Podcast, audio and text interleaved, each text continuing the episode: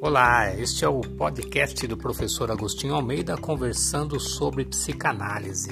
E neste podcast o que eu faço é tirar algumas dúvidas sobre pessoas que perguntam sobre a psicanálise e comportamento humano. Então fique à vontade, aproveite ao máximo e também se você quiser você pode acompanhar pelas redes sociais. Um abraço. Importante. Hoje nós temos um tema que é uma sequência. Na sequência, não, na realidade, eu falei na, na última live, eu falei sobre pessoas emocionalmente imaturas. Eu não sei se você lembra disso. E aí eu pedi, o Guilherme, ele fez uma enquete para vocês, para saber, porque eu, sem querer a gente acabou entrando em transtorno de ansiedade e sem querer eu citei a fra, a, as duas palavras que é fobia social. E aí, quando eu falei disso, eu falei, bom, mas aí a gente precisaria de uma outra live para falar sobre fobia social. É claro, se vocês desejarem essa live. E aí fizemos uma enquete na internet e 88% das pessoas disseram que sim, gostariam de falar sobre o tema. Então, hoje nós vamos falar sobre o transtorno de ansiedade social. Kelly Escudeiro, tudo bem? Eu estou falando num horário, Kelly, muito complicado para as pessoas, nem todo mundo está aí, né, presente, porque eu deixo gravado e as pessoas assistem depois. Mas se você puder ficar, não tem problema nenhum, ok? Importante: transtorno de ansiedade social ou é, fobia social é mais conhecido como fobia social, mas o nome da doença é TAS, transtorno de ansiedade social. Esse é o nome da doença, ok?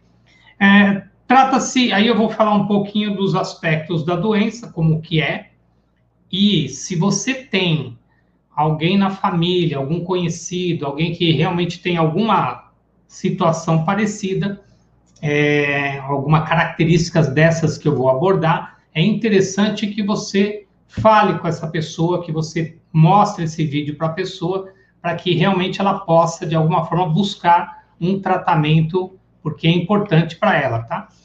A, a, o transtorno de ansiedade social, ele não atinge somente adolescentes e jovens. É muito comum a gente ver, identificar em adolescentes e jovens, mas eles começam, né? Começa ali já na infância, leva para a adolescência, leva para a juventude e muitos deles não sabem lidar com essas emoções, pode levar isso para a fase adulta e aí vira realmente um transtorno para a vida toda se não parar para fazer um tratamento. Então, existe, né, a parte mais interessante desse, dessa informação é, existe um tratamento para isso. E algumas pessoas não buscam tratamento achando que elas são assim mesmo. Então, não é que as pessoas são assim mesmo, elas simplesmente não acharam ou não fizeram um tratamento ou não, em momento algum, identificaram que tinham alguma anomalia, alguma necessidade, e é por isso que elas não fazem o tratamento. Então, Seja bem-vindo aqui, ó, Regiane, a Kelly, o Marcelão, tá ali, ah, o Jorge, Gui, a Marinosa, Isadora, sejam bem-vindos aí, tá bom? Então, como é que vamos falar de algumas características de uma pessoa que tem o TAS. Se você não sabe o que é TAS, chegou agora, transtorno de ansiedade social. Se você não sabe o que é transtorno de ansiedade social, você já deve ter ouvido falar em fobia social. Então, nós vamos falar disso, porque algumas pessoas têm e nem sabe que tem. Então, vamos, vamos falar a respeito, tá bom? Primeira coisa, é, ela está no grau das, das ansiedades, das doenças da ansiedade, a TAS é uma delas, a fobia social é uma delas. Ah, nós temos ali o pânico, nós temos o TAG, o transtorno de ansiedade generalizada, nós temos a, a fobia social e outras tantas dentro da, da linha da ansiedade. Nós já falamos sobre TAG nós já falamos sobre a, o pânico, se eu não me engano, senão a gente vai falar. Se você tem interesse, escreve aqui. E nós vamos falar agora da fobia social, que é uma ansiedade excessiva persistente, tá? Não é algo assim passageiro. Essa é, isso já é uma diferença de uma ansiedade comum. Uma ansiedade comum, ela é passageira. Uma ansiedade social, ela vai, ela é persistente. Então ela fica ali, ela é excessiva persistente, ou, se você quiser mudar o nome, uma, uma ansiedade constante. Ou seja, a pessoa está sempre em sinal de alerta. A pessoa está tranquila, mas ela está comendo unha. Conhece pessoas assim?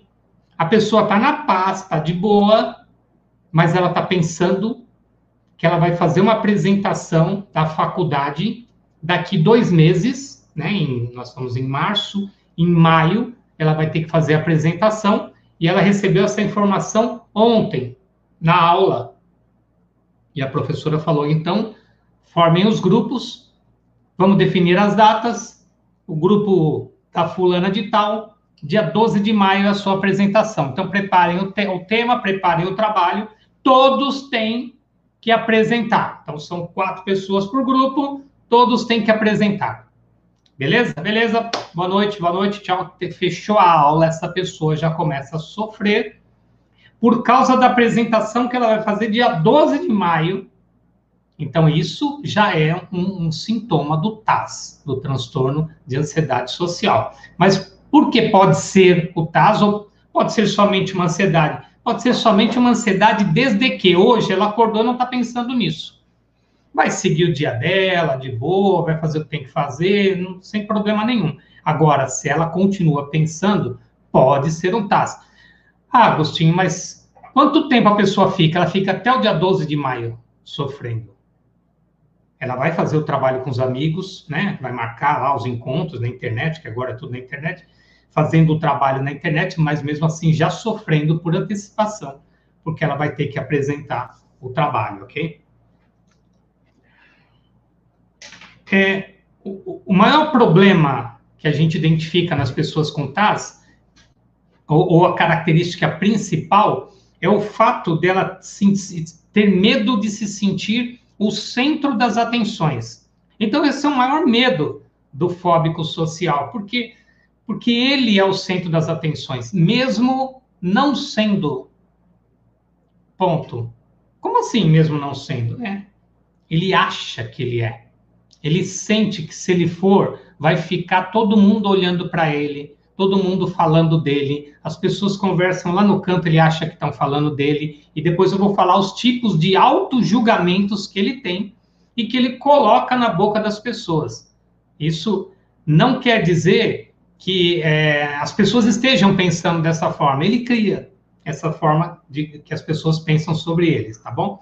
Vamos cumprimentar mais gente aqui, a Maria, a Pri, Pereira, a a aluna nova do, do EAD aqui, ó, a Ana, a Regiane já falei aqui. Então, tem mais gente aqui, mas não dá nem boa tarde aqui, ó, pessoal do YouTube. Podia pelo menos falar boa tarde para eu saber quem está aí, porque eu só sei quem está aí se vocês falarem boa tarde para mim. Por exemplo, a Kelly, o Marcelo e a Regiane. Ok? Então, vamos seguir. Então, ele tem o medo de se sentir o centro das atenções, tá ok? É... Eles evitam os eventos sociais. Sempre. A mãe fala, sábado aniversário da sua prima. Ah, eu não vou. Não, você vai sim, porque vai todo mundo, você é sua prima e você vai. Então ela vai, mas ela vai lá suportando aquele evento e não porque ela quer estar naquele evento. E naquele evento, normalmente, ela vai ficar encostada no canto, enfiadinha no canto, quieta e observando tudo, porque eles são muito observadores. E eles têm o maior receio, o maior, medo que eles têm numa hora dessa, num grupo social, mesmo que seja familiar, é de serem descobertos. E é muito parecido com aquele tipo de tio que vem e faz uma brincadeira e descobre que a pessoa tá lá, a muda lá. Olha lá, não fala nada. Essa aí, essa aí não fala nada mesmo, hein, tia? E a pessoa estava quieta ali naquele canto. E aí ela vai falar para a mãe dela: é por isso que eu não gosto de ir lá. É por, eu estava olhando um pouquinho aqui, eu parei de olhar para vocês aqui do YouTube. É por isso que eu não gosto de ir lá.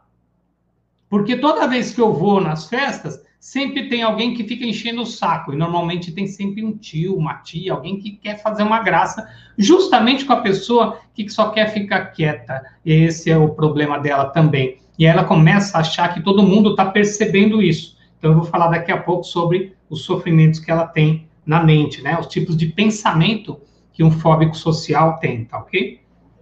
Normalmente, uh, os sintomas com, começam dias ou semanas antes do evento, tá? Então, até você se sentir ansioso, que nem eu falei, né? Vai ter o dia 12 de maio, ela vai fazer a apresentação.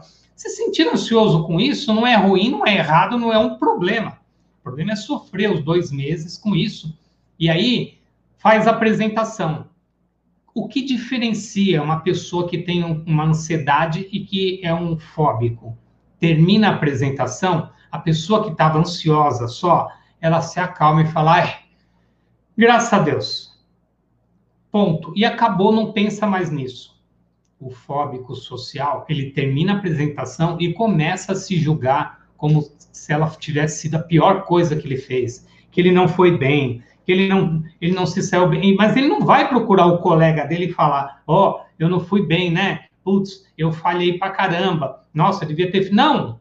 Ele sofre dentro da cabeça dele, achando que foi a pior coisa que ele fez, a pior atividade que ele fez, a pior apresentação que ele fez. Então, é comum que eles sofram antes, durante e depois de um evento. Agostinho não acredita, tem gente assim sempre, isso que é taxado como uma doença e não como algo comum e normal. Por isso que precisa de tratamento. Então, se você é essa pessoa que sofre antes, durante e depois de um evento, você precisa de ajuda. Se você conhece alguém, um sobrinho, uma sobrinha, seu filho, sua filha, sua mãe, você, essa pessoa precisa de ajuda. Mostre esse vídeo para ela e fale, ixi, ó, isso aqui é para você. Talvez você precise de ajuda, ok? Eles costumam isolar-se, tá? Ele prefere o quarto escuro, prefere ficar lá no computador, prefere manter né, o grupo deles né, de amigos somente, então eles se isolam, né? Esse grupo de amigos somente, eu posso contar nos dedos até três. Normalmente é um, é dois, tão fóbico quanto ele. Nossa, mas não tem? Tem, pode ter pessoa. Tem um primo que é mais descolado, que gosta da pessoa, que quer ajudar e tudo mais, mas normalmente tem, eles costumam se isolar, eles não têm grupos. É, hoje, por exemplo, a, nas redes sociais, a, a, internet ajudou muito esse grupo de pessoas. Porque uma das maiores dificuldades que eles tinham era construir um relacionamento. Porque mesmo fóbico, é, numa conversa a dois, se a pessoa desenrola, né, o outro desenrola, ele acaba desenrolando, se sentindo mais à vontade e desenrolando uma conversa. Mas quando não tinha internet, hoje a pessoa vai, entra num aplicativo e vai conhecendo pessoas pelo aplicativo. E aí, às vezes, acaba né, conhecendo alguém interessante e tudo mais. Então, a gente sabe que o, o aplicativo tem o lado ruim dele, que é a maior parte, mas tem o lado bom, porque acaba construindo alguns relacionamentos. Hoje em dia a gente sabe de pessoas que se conheceram por aplicativo, tiveram relacionamento, se casaram e têm uma família. Mas são poucos, tá? Conta-se, né, na proporção de pessoas que estão num Tinder ou num aplicativo desse relacionamento, são poucas as pessoas que constroem isso, mas é possível sim. E lá é um ambiente que o, o fóbico né, se sente à vontade, porque ele não vai ter esse contato, ele não precisa ir numa balada para conhecer uma garota. Ele não precisa, ela não precisa ir numa balada para conhecer alguém. Ela simplesmente entra aqui, conversa com essa pessoa, estabelece um diálogo, quebra-se algumas crenças, né? Não que eles vão falar, oh, vamos quebrar nossas crenças. Não, no, nesse, nessa conversa, ela começa a se sentir mais afim, mais socialmente é, percebida e tudo mais, e aí acaba se tornando um relacionamento, tá? Deixa eu me posicionar melhor aqui.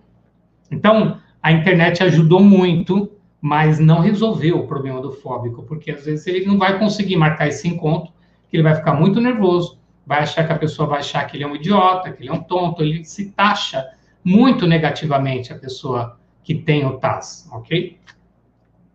Ele julga ser o único culpado dos seus problemas e que ninguém entenderia os problemas que ele tem. Então são frases do tipo: Meu, ninguém me entende, não adianta. Filho, fala comigo. Não, vocês não me entendem. Eles acham né, sempre que ninguém vai entender. Então, é importante que você mostre né, um, um vídeo desse para um jovem, para um adolescente que está passando por esse problema, para ele saber que sim, existem pessoas que entendem o que ele tem e que esses profissionais podem ajudá-lo sim, coisa que uma mãe e um pai não vão conseguir. Ai, como é que eu. Mas eu sou mãe, Agostinho, eu sou pai, como assim eu não vou conseguir ajudar meu filho? Então, sim, mostra esse vídeo, ou outros tantos que tem na internet falando sobre, e fala para o teu filho: pode contar comigo, eu levo você para terapia, eu levo você o psiquiatra, vou, nós vamos te ajudar. Ai, Agostinho, você acabou de falar uma palavra que eu não queria ouvir, levar para um psiquiatra, aí vai passar remédio. É. E se fosse um diabético, não ia ter que tomar insulina a vida toda? Qual é o problema de tomar um remédio para ser feliz, para ficar bem? É muita, tem muita crença com relação à medicação, e a gente sabe, porque trabalha muito tempo com isso, da importância da medicação em algumas situações psíquicas, que, que podem colocar a pessoa de novo no caminho dela.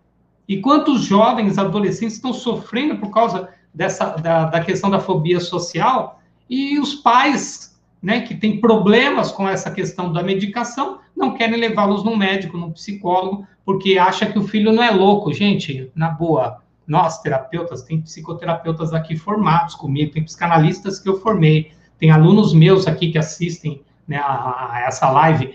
Vocês podem perguntar para eles, não precisa perguntar só para mim. Nós, psicoterapeutas, não tratamos loucos. Tem especialistas para loucos. Nós tratamos pessoas que precisam de ajuda e que podem obter qualidade de vida a partir do momento que vem com o processo psicológico. Tá? Então, nós vamos trabalhar a psique dessa pessoa junto com um médico especialista, que é o psiquiatra, para trabalhar a parte química, bioquímica do organismo que não está produzindo aquilo que vai deixar a pessoa bem e assim por diante. Mas nós vamos falar mais um pouquinho até o final, tá? Deixa eu cumprimentar mais gente aqui. A Rosângela chegou, a Roy, a Roy está aqui. Ah, sim, tá gostando da aula, né, Pati? Que bom, Patrícia. Adriana Penalva chegou aqui, minha irmãzinha, tudo bem? A Edilma aqui, ó, estava escondida, conheço desse assunto interessante, né, Edilma? Conhece? Que bom. Gente, vamos lá. Estou falando sobre fobia social, tá? E sobre o TAS, transtorno de ansiedade social, que é o nome científico da fobia social. É, ele pode sentir ansiedade sem, é, excessiva em eventos simples, por exemplo, como comer num shopping. Ele pega a bandejinha dele lá, vou pegar aqui esse meu caderninho aqui, ó, pega a bandejinha dele lá, coloca na mesa, e aí ele tá ali desesperado e sofrendo, como se todo mundo da praça de alimentação tivesse olhando para ele comendo. E basta ele levantar a cabeça, mastigando a sua comida, e ver alguém olhou para ele nessa hora, ele vai ter certeza disso, ele começa a sofrer. Né? Então, eventos simples já geram uma situação muito difícil para eles, tá? É, falar em público é, é, a mesma coisa que colocar a pessoa lá no passado, né? Nos séculos passados, onde colocava a pessoa lá na forca, colocava aqui, né? A corda e chutava o banquinho. É a mesma coisa, porque eles, a sensação é que eles vão morrer. É muito parecido com uma sensação do pânico. Então, eu vou falar de algumas características físicas, né, alguns sintomas físicos visíveis de uma pessoa que está passando por um momento de fobia. Um deles é o rubor facial. Então, a pessoa fica vermelha, por exemplo, esse tio que chega na festa, essa aí não fala nada, né? Vem cá, vem cantar no karaokê. Meu, Tá todo mundo cantando, só você não cantou. Vem cantar. cata no braço e quer levar a menina para o karaokê, ela já fica toda vermelha. Por dentro ela já está sofrendo, seja uma menina, um menino, não importa, né? Por dentro sofrendo. Então, o rubor facial vai acontecer, fica vermelha. A sudorese intensa, o suor, você consegue, quem assiste palestras, né? Eu sou palestrante tudo mais. Eu já vi palestrantes suando demais, né? Então, suor no rosto, suor nas axilas, as mãos suando, do nervoso que está passando por dentro, de pessoas que não estão preparadas, mas estão enfrentando o seu problema de falar em público. Às vezes não chega a ser um, uma fobia social, mas um transtorno de ansiedade que ele precisa tratar, mas ele está enfrentando, mas tem os sintomas, ok? Tremores, então tem pessoas que não conseguem parar, né, com um microfone na mão, tem técnica para isso. Tem gente que coloca um. Às vezes a gente fala, né, num curso de oratória, eu dou curso de oratória também. Aí fala para a pessoa: você pode pegar um objeto na mão, né, se você tiver com um microfone aqui, para ele te dar segurança. Às vezes o microfone dá segurança. Aí você vê o aluno assim, ó, com o microfone tremendo. E, você, e é complicado, porque ele está muito nervoso, não, não tem controle sobre isso. Aí você fala, bom, então vamos tirar o microfone da mão e vamos colocar o microfone aqui, né? E, e aí a pessoa pega um papelzinho, ela fica tremendo, desesperada. Então, tremores são uns sintomas de que você está passando por um processo de ansiedade muito grande ali. As tensões, tensão muscular, uma delas, né, é, é você fica tão tenso que enrijece braços, depois que termina, começa a sentir dor no ombro, dor aqui, ó. Então pode acontecer. A fala tremida e a boca seca. Você está falando, a boca já seca. E, e, ela seca de um jeito que é algo impressionante. Eu era um, uma das coisas, quando eu comecei a dar palestra, fazer cursos e tudo mais, a minha maior dificuldade era a boca seca. Então eu tinha que estar tá com um copo d'água perto e, e, era terrível, porque eu tinha que estar tá toda hora molhando a boca e, e, não dá, não é? Não funciona assim. Você imagina que toda hora eu vou aqui pegar um copo d'água, beber toda a água. Então não funciona assim. Você tem que ter o controle, o autocontrole, mas isso é algo que vai ser desenvolvido. Mas quando a pessoa tem um transtorno, uma fobia social, é muito mais difícil para ela, tá? Ataque cardíaco, né? O coração vai acelerar de alguma forma e não num nível que vai matar a pessoa, vai acelerar um pouquinho pela própria ansiedade, mas para a pessoa parece que está morrendo, tá? Então, são alguns sintomas que parecem um pânico, uma síndrome do pânico, mas não é, porque é uma situação específica. Ele vai ter que falar em público. Imagina, a pessoa tem que apresentar o TCC dela para uma banca, ou vai ter que apresentar um trabalho para a turma da, da, da classe. E, e se a pessoa tem essa, essa dificuldade, ela vai sofrer absurdamente, ok?